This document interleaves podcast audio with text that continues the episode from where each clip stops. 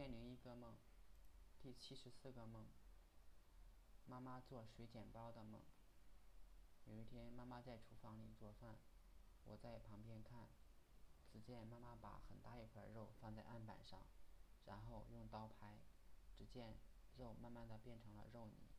看肉已经差不多了，妈妈就拿来一张大的面饼，把肉把肉放在面饼上包起来，并开始揉面。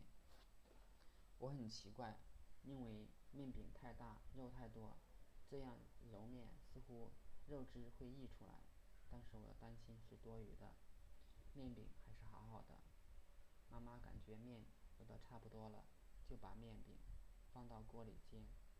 我觉得这个似乎不知道叫什么东西，不能叫做水煎包了，似乎很难煎熟。果不其然，等我出门后。再回来看时，包子的边已经不见了。我在柴堆里找到了，已经焦了，但是包子似乎还没熟，因为包子还在锅里。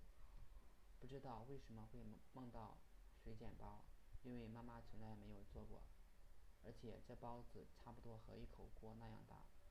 记忆里只有做月饼才会这么大。农村做的月饼其实应该叫做大馒头，一般是五层。每一层都有芝麻馅儿，做好之后用筷子在上面压出梅花，然后放在大锅里蒸，感觉还挺好吃的。有一次上学去，妈妈说做月饼给我吃，我觉得还没有到中秋节，但是妈妈说想吃就做。印象中妈妈做饭总是很好吃，有煎饼、韭菜卷煎、卤面、焖面、炝锅面、番茄鸡蛋捞面，都是我的最爱。在这个梦里，妈妈做的大水煎包很失败，我不知道这意味着什么。